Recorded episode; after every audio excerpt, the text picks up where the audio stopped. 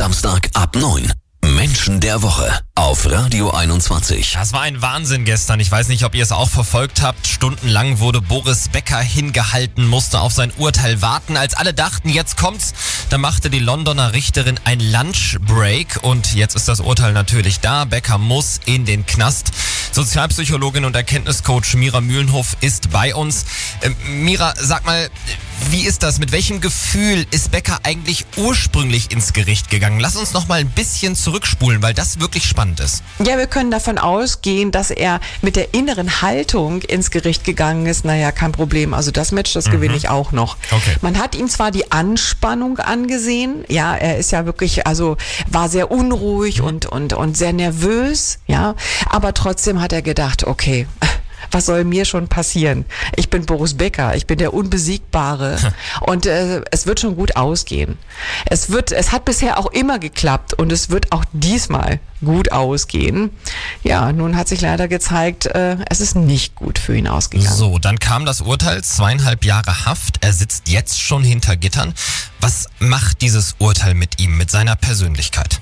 Schauen wir mal ein bisschen auf die Persönlichkeitsstruktur. Mhm. Ja, Boris Becker ist ein Mensch, der von der intrinsischen Motivation Kampf angetrieben ist. Diesen inneren Antrieb haben viele Sportler übrigens, weil es geht ja äh, gerade bei Sportarten Mann gegen Mann oder Frau gegen Frau um dieses direkte Messen, ja. um dieses Du oder Ich. Mhm. Und Boris Becker war es in seinem Leben gewohnt zu gewinnen. Er hat ja auch wirklich alles dafür gegeben und dafür haben wir ihn geliebt, dass er nie aufgegeben hat, dass er wirklich alles gegeben hat bis zum letzten, mit seinem Körper wirklich komplett ruiniert hat, muss man ja schon fast sagen, ja. für den Sport und immer mit diesem Siegeswillen, mit diesem, mit diesem Kampfeswillen uns alle so begeistert hat.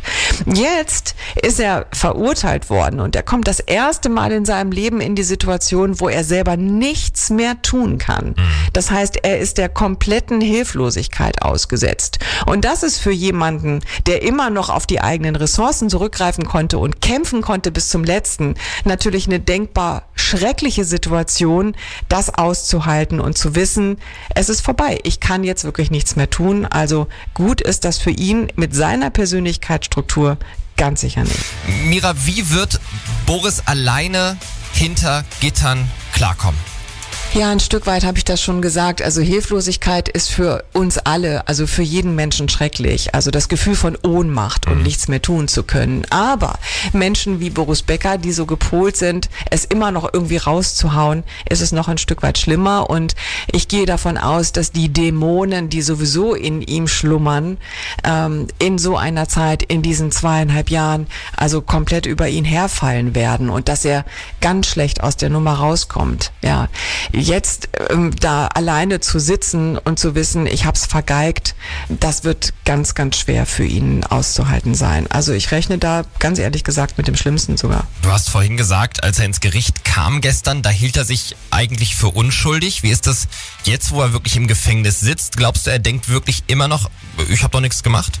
Ja, das tut er. Okay. Er war ja auch die ganze Zeit über der Meinung, ich habe doch eigentlich gar nichts gemacht und die anderen sind schuld. Mhm. Ich habe es einfach nicht gewusst, ich habe meine Verträge nicht gelesen, ich hatte schlechte Berater und so weiter und so weiter. Das ist die Abgabe von Eigenverantwortung. Er wird sich selber weiterhin als Opfer jetzt des Gerichtes sehen und wird da nicht einsichtig sein, dass er überhaupt irgendwas damit zu tun hat. Ist natürlich auch für die Aufarbeitung denkbar ungünstig. Ich wünsche ihm, wir alle, glaube ich, alle das Beste, aber aus der Nummer kommt er jetzt einfach nicht mehr raus. Wegen Insolvenzverschleppung sitzt Boris Becker jetzt im Gefängnis. Unter anderem hat er Trophäen versteckt, sein Elternhaus vergessen anzugeben und soll Geld an gute Freunde überwiesen haben. Für unschuldig hält er sich trotzdem. Ausgezeichnet mit dem Niedersächsischen Landesmedienpreis. Menschen der Woche mit Mira Mühlenhof und Marius Hühne.